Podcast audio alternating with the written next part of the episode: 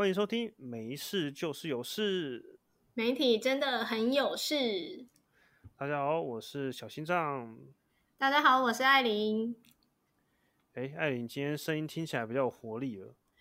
对啊，我真的觉得我很棒哎，我身体的抵抗力一定很好，因为我基本上就是觉得不舒服的只有一天多两天而已，然后后来就已经完全完好如初，只有一点点咳嗽，所以我觉得我很棒。是因为你平常都有在运动的习惯，对不对？我觉得或许是哎，所以你真的是应该好好开始，不要浪费你的会费，好好去跑步。这个，我觉得我可能是天选之人。我现在是很有信心嘛，我身边人是真的是，不论是多想中的，他也真的中了；那一直觉得不会中或者不想中的，然后也还是中了。我又还是没中。我在想说，是不是某部分我的体质比较虚弱一点？然后呢，就是那个好像叫《末日气战》这支电影嘛，他好像很多人不会被僵尸感染，是因为他体质特别的虚弱。是这样，是不是？就是有个屏障，对病毒的都没兴趣，连病毒都没兴趣，听起来有一点悲哀耶。就是那种边缘到极点的那种状态。好，那我应该恭喜你，还是应该请你加油一点？怎么办？我觉得应该让我好好的努力的把那个身体练得健康一点。对啊，终究还是得要让自己体力好一点，身体健康一点比较好吧。好吧，既然艾琳已经恢复的很精神，变得不错了，我想她应该也不会有什么太多脑雾的现象了。你觉得你最近的精神应该是比较清晰，思路变比较清晰了？或许哦，我跟你说，我最近。就是因为隔离在家太无聊，我一直看《非常律师语音》，我一直看一直看，然后现在全部看完了，我就每天在那边看它里面写的那些法条、法律的东西，我就觉得天哪，好烦哦，怎么那么多？哎，对啊，为什么这部这么红啊？他是律师很厉害吗？还是他法条带入生活非常的精辟吗？他是什么样吸引人？我觉得。就是你刚刚讲的那一点，就是他把生活中我们很容易忽略的地方提出来。他提出很多韩国现在社会面的问题，譬如说，他有一集可能讲到，呃，政府要征收民众的土地，要新建道路，这个我们到现在也有嘛。就但是呢，韩国他们那边其实也有出现很多，就这种可能政府会强收民众土地的情况，或者是说他也会提到。呃，韩国现在社会上普遍对于女性出去工作，嗯，还是存在着比较负面的看法，就会觉得说，哎，如果今天是夫妻档在同一家公司上班，要裁员，你觉得会先裁谁？一定还是老婆吗？对他就是会提出，现在他们的生活面上很多就是这种存在不合理的现象，这种刻板印象，然后偏偏就是很容易。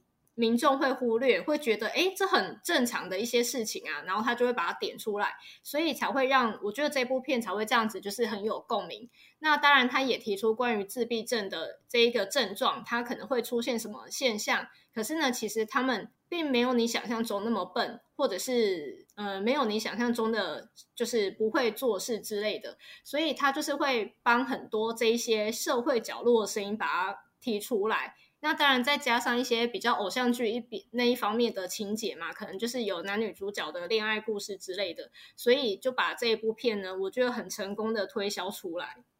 哦，是这样。哎，那话说回来，像现在目前这种社群媒体这么发达的现象，他律师我看起来很像他是一个正义的角色啊，就是帮助弱势这样子类似的角色定位。但是碰到这种社群媒体很发达的状态，他有会去探讨一些社群媒体造成的社会议题。哎，他其实最后两集是带到治安的问题，就是比如说像韩国现在有很多电商平台，所以他有提到电商平台如果治安今天没有做好，那有可能就是客户的资料就会外泄出去嘛。那外泄出去之后，嗯，譬如说被骇客攻击，那这样子这一间公司可能犯了什么法？那他们需要被罚多少钱？那可能这些被外泄资料的客户们，他们也可以提集体诉讼来争取赔偿之类的。就是他有提到现在生活中比较容易遇到的这一块治安问题。那你说它叫什么叫余音？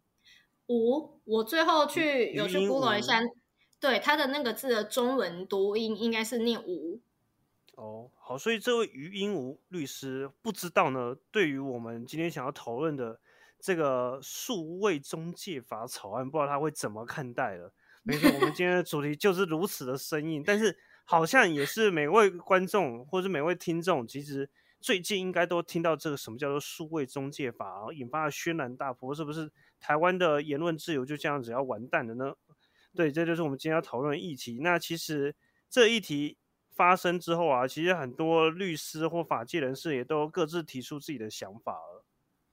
那艾琳，你你除了在看那个律师的偶像剧之外，你有没有对这个数位中介法有什么样子的认识呢？而是我跟你提到，我们觉得我们应该来聊聊看这个话题，因为毕竟我们也是在做我们的自媒体，我们也是产制内容的，我们会不会数位中介法，如果它最后真的出现了，因为现在还在草案很早之前嘛，但是如果它最后出现了，我们是不是也会受到法律的限制呢？因为它虽然感觉起来好像是对数位平台的一个管控这样子。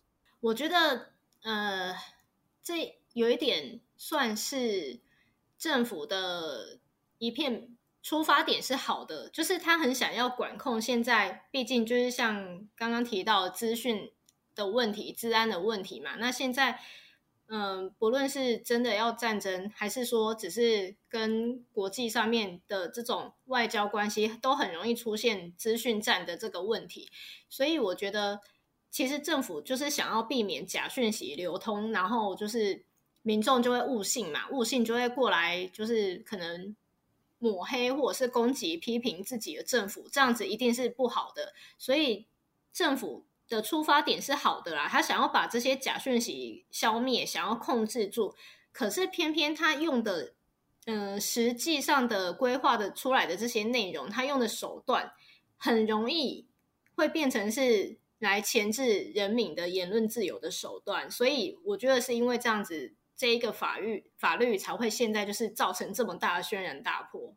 如果你按以按你这种说法，就代表嗯，这个目前的当局的民进党政府插手这个或是主导这个数位中介法是很深的哦。诶，可是我们来讲一下数位中介法草案是谁提出来的？它是国家通讯传播委员会，就是大家俗称的 NCC，就是好像每个人对 NCC 的印象都不是很好的 NCC。呃，从以前从它成立开始到现在，好像都不是印象不是特别好。在今年推出这个法案，主要是受到就是说，刚刚艾琳有提到，就是现在网络讯息的真假呢，一直出现在各大社群平台可能会出现。那各大社群平台也越来越多，除了传统我们可能知道的 PTT 啊、d 卡啊，或是什么论坛，像是巴哈姆特，然后其实像赖的那个平台的那个讯息的流通，有群组啊，其实他们也是一个流通的地方，什么 YouTube 啊、脸书啊，这些都是平台，不管是国内或是国际级的平台。那这些平台呢，他们上面目前充斥了各种的，不论是真是假，或是想要带风向呢，或是其实是想要发出大家不知道的声音的内容。那如果真的碰到一些有人在散布不实的讯息，然后呢可能会影响到社会的动荡啊，或是影响到某些人的权利啊，那这些平台难道没有责任吗？所以这个数位中介法草案呢，他们的那个中介的概念，其实就是这些平台的东西。他们认为这些平台可能需要负责一些责任，你必须了解上面的讯息是不是有问题。那有问题的话，你可能要先做标记，这是有问题的讯息，就是它需要平台一起下来负责任。然后最近开始开空丁会啊，好像开到第三场，是邀请各大平台的业者去聊一聊。聊完之后，很多平台的人主事者就非常的不满，就说是要管制言论，这怎么会？我们要花多少的经费去控制这种东西呢？然后 PPT 又是一个非盈利的平台，我们哪有经费去用这个东西呢？那当然，数位中介法有设置哦，就说如果这个法案推出来之后，好像那个政府会拨一笔钱，可能是二十五亿嘛，听说二十五亿去建制一个独立的机构团体去管理整个网络上的那些流传的讯息。那如果收到有人检举这个讯息的话，他就必须要进行核实，或是向法院做那种提告之类的一些法律动作。然后也会跟平台的管理者去指出讯息后续要怎么处理。但是呢，对，这就是艾琳刚刚提到，哎，这样子好像感觉起来是要平台负责任，哎，但是平台好像没有那么大的能力去负责任。那干脆他最简单方式就是，啊，以后万有问题的东西，我先移除掉再说，可能不要被罚啊，或是也不要让这个民众被罚啊。删除言论是最简单的行为，就是不要让有问题的东西出现。那不管那个有错没错，都先删掉，反正。有问题的东西就先不要碰，那是最好的。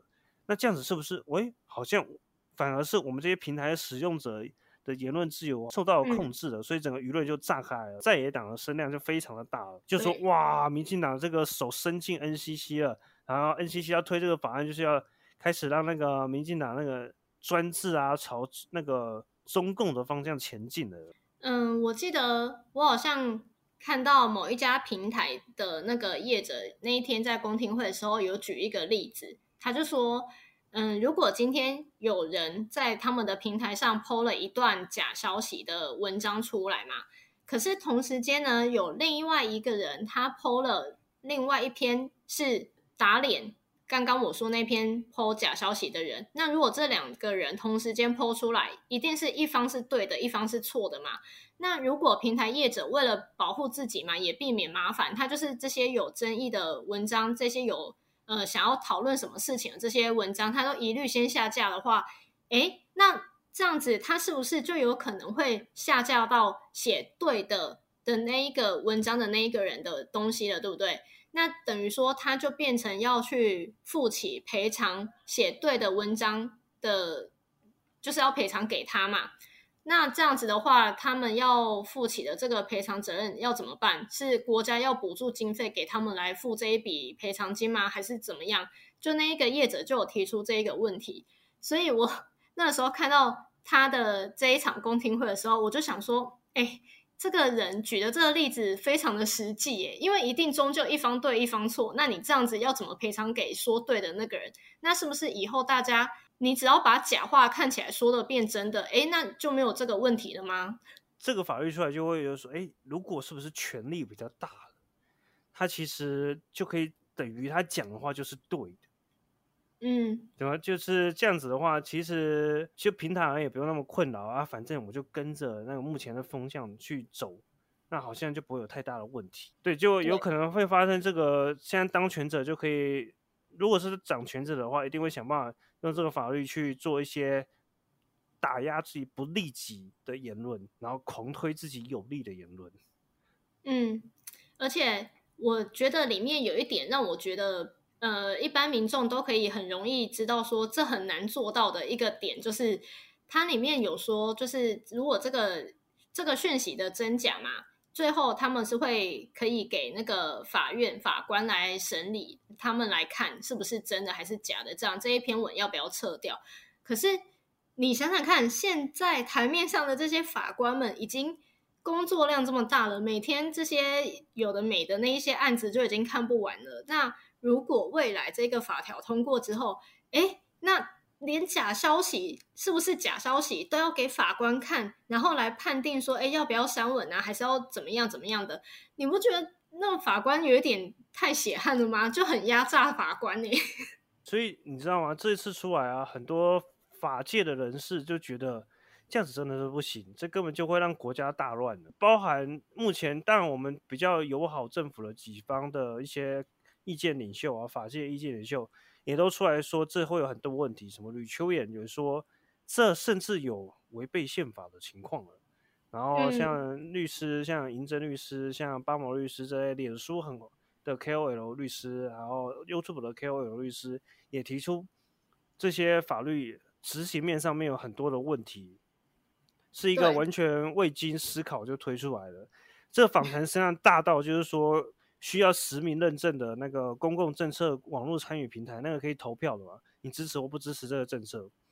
竟然投出来，目前的结果是接应该是超过百分之九十九点五是反对，所以呢接近百分之百，所以按照那个四舍五入就是百分之百的反对，然后零趴的支持。对啊，这是史上很罕见的，就是一面倒的情况。所以呢，甚至行政院长苏贞昌其实上周看就已经发现到情况不对，然后说我们要开始暂缓。然后呢，这时候就说行行政院是不支持继续推动这个法律。结果呢，却好像反而引发了更多在野党人说：“哦，抓到了，果然没错。”NCC 就是听那个行政院的话，行政院说什么，然后 NCC 就会暂缓什么。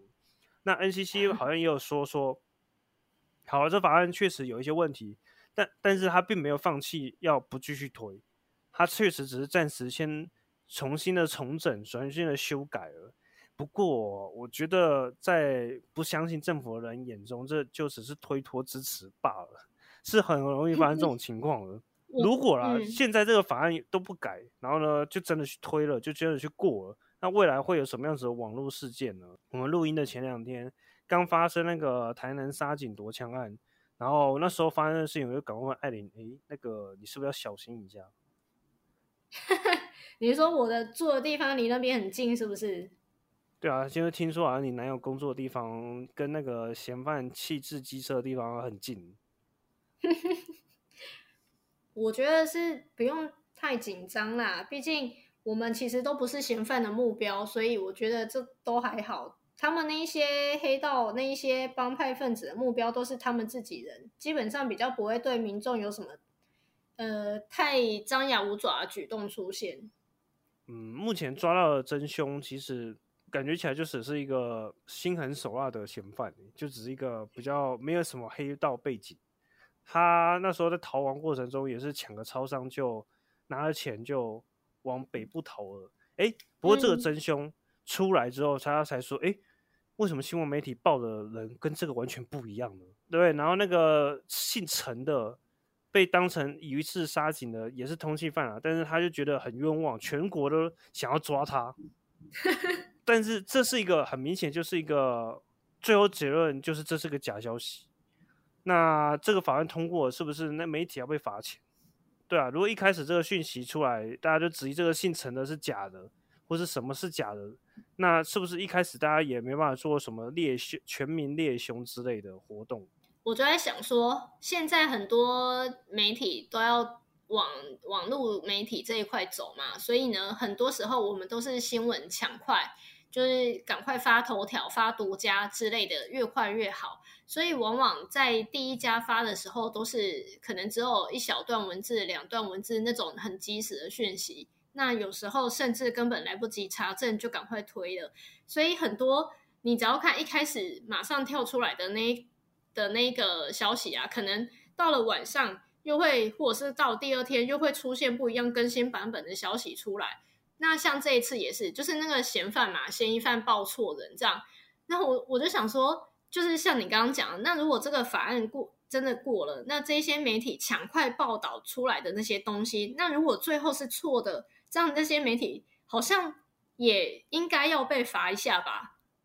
对啊，就是这个平台应该是管制平台上面出现各种舆论，不论是一般人或是那种有媒体职称的，应该都需要去惩罚才对吧？对啊。那这边当然只是我们一般人，好像就是觉得会让大家觉得，哎，这个法案真的有过的必要。哎，可是我们这些一般人也要想想看哦，如果我们想要去做我们的一些个人的爆料啊，那我们发上去之后，如果被一些有权利的人看到，是不是被下架，或是被当成这是坏的，这是不实谣言，反而会被这样子认证呢？那就是我和艾琳应该曾经在前面几期听这种分享，就是。我们曾经有一个低卡文事件，他当时只是我们一些离离职的同事发文，结果被我们公司高层知道。那当然，他最近也离开了。对，离得很远。对，离得很远。但是呢，他那时候就很生气，说这些东西要负责任啊，这些东西应该要提告啊。如果他有这个法案，他应该就马上去检举，就是说这是假消息。然后我们这些想要很可可怜的社畜想要讲话，又不能讲了。就会当成我们在造谣，这就是这个法案通过可能会造成的世界。那也是给各位听众去想啊，这个法案目前这个状态，如果还是要持续的，会啊，一定会碰到的问题。对，嗯，不过很不论是蓝或是绿啦，都是这个法案有很多疑虑。那也有很多人发声说，我们要捍卫言论自由。那就是侯友谊市长呢，就是他是新北市长，他最近在参加一个饶舌比赛的活动呢，也在那个场合发言说，饶舌就是 real，就是敢讲嘻哈精神，就是敢说真话。他受访时候还说，我那个会挺这个饶舌比赛，就是要捍卫言论自由。他都是有很多言论自由的那种捍卫的那种形象出来。可是呢，他发了一个脸书文。那下面居然有一些比较亲蓝的名嘴或是媒体人在下面发声反驳说：“你少来了，那个侯市长就是一个最会管制言论自由的。我们新新闻不论是好或坏，都要给他看过，都有可能会接受到那个市府的一些指导，就是说怎么写会比较好。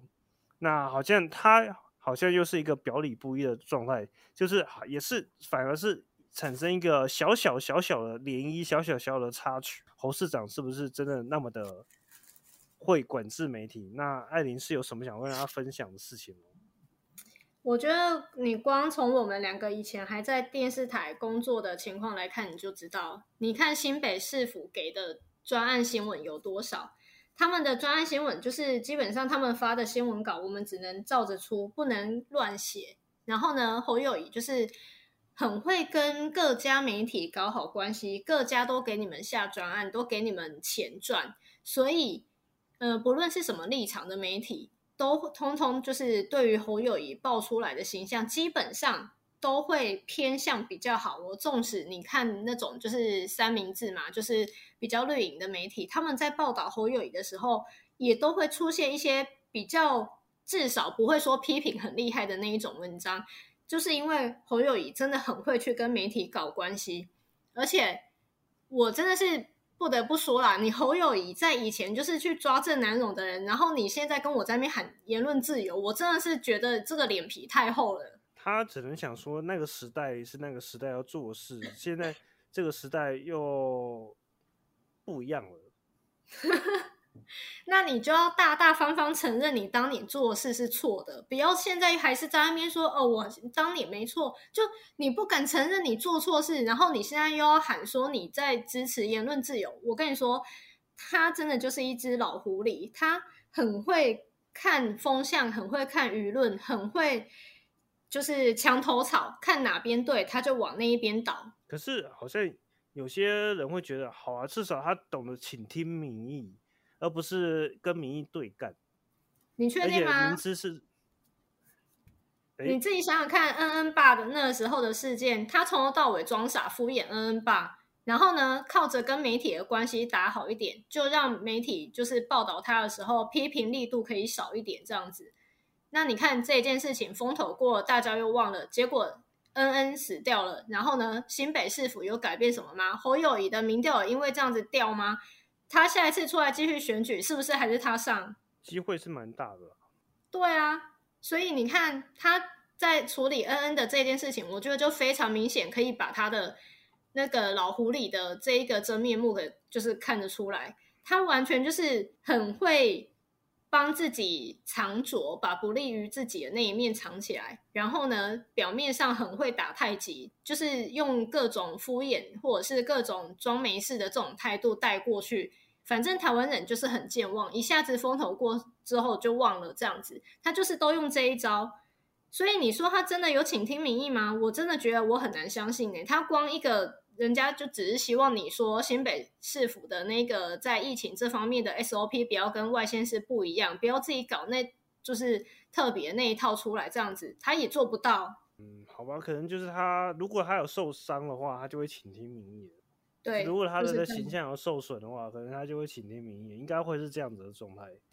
嗯，不过我们回到那个法条上面，那个就是艾琳，你是一个很相信那个眼见为凭，然后呢相处过后，这个就会看出一个人的本性的人。嗯，对啊。嗯，然后小心脏，那我要跟艾琳说一下，就是现在的 NCC 目前的组成啊，刚好居然有两位。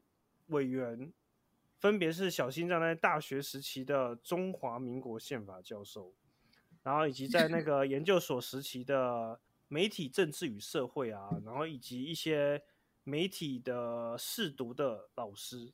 那目前呢，这两位教授他们进到了那个 NCC 当委员之后呢，做了蛮多，嗯，觉得小心脏会觉得他们也还蛮敢冲的，像是把中天关掉的，就是我大学时期的教授，就是他就是出来当剑靶，被每个人指着骂，就说这个人真的就是完全没有民主精神，就这样子把言论自由给掐掉，然后把中天下架。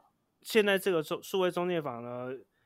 又有一些违宪，都有被人批评这是违宪嘛？那我们的那个这位中华民国宪法教授呢，又必须去面对这样子的问题。那那个艾琳，你觉得呢？就是说他们在这些制定法律的过程中是比较天马行空的在想，还是说其实他们确实有在为了某些当权者去朝着他喜欢的方向去制定类似的法律？我觉得。不能说为了当权者喜欢的方向制定法律，我觉得这其实真的跟制定这一条法律本人他的价值观怎么样比较有关。因为如果说他就是觉得，嗯，现在假消息真的是太多了，然后呢，会对于现在的执政党或者是对于现在的政府会很不利的话，那如果他刚好又是比较。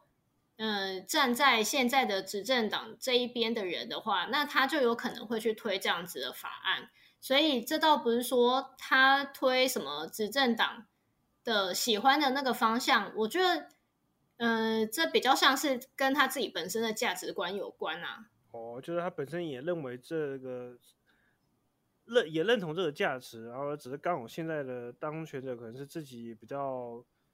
关系比较紧密的，那可能就顺势的这样子走下去了。对他这样子的话，目前的 NCC 到底有没有跟政府是超然中立，还是说其实暧昧不明？那如果是像我刚刚讲的那个例子，一定就是暧昧不明啊。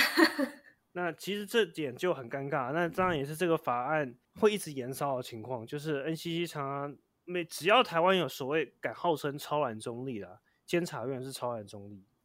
司法院好像也是超然中立，司法也是超然中立，但是永远都会有人说啊，这是帮政府服务的，好像在人治的社会，在华人东方的社会，好像就会是这样子。不知道欧洲会不会这样子哦？不知道美国会不会这样子哦？这倒是真的不知道哎。可是我们这样真的是。就是你想想看，法律在推动的这些东西，或者是要怎么判？因为毕竟就是都人治啊。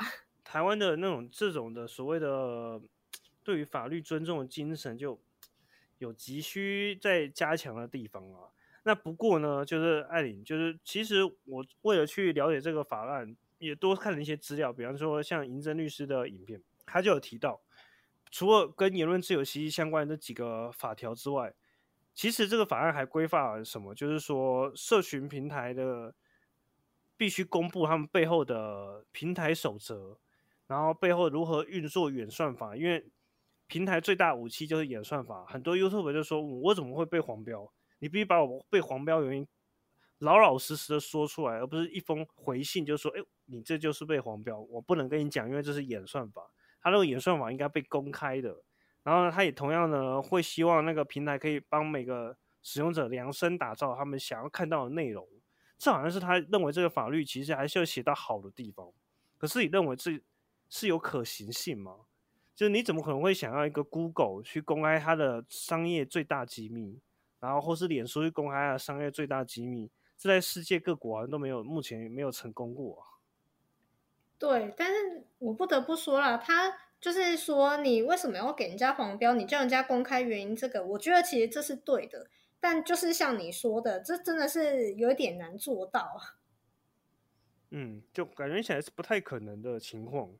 对啊。那反而又因为他可能是对于言论的一些管理出现了一些很多争议，嗯，那就成为希望这个话题感觉起来不知道会延烧多久了。那当然，最近大家可能因为把很多目光。离选举快到了，然后全部集中在选举上面，那这个议题可能就会这样子跟着，就像石沉大海。不过对于我们这些在录 podcast 的人来讲，好像其实也是蛮息息相关的，就是，就是我们是一个会做内网络内容，会必须公出给大家看的。那今天其实就带大家探讨，或是带大家讨一起来了解，就是数位中介法的一些事情。那接下来呢，我们要聊什么话题？接下来哦，哎，我跟你说，我自己最近对一个话题非常有兴趣，但我不确定你敢不敢聊，你想要说什么？就是跟那个台南杀警案有关系。现在不是说就是呃那个嫌犯抓到了嘛，然后呢，可是很多民众呢就是去 Face 联盟的脸书洗版。然后包括嫌犯，呃，不是嫌犯，那个受害的那个警察，他们的家属也出来骂 Face 联盟。我还蛮想讨论这一块的啦，就是 Face 跟不 Face 的这个议题。可以，绝对没问题，因为这个 我有很明显的心中的答案。那真的哦我觉得，对我有很明显心中的答案。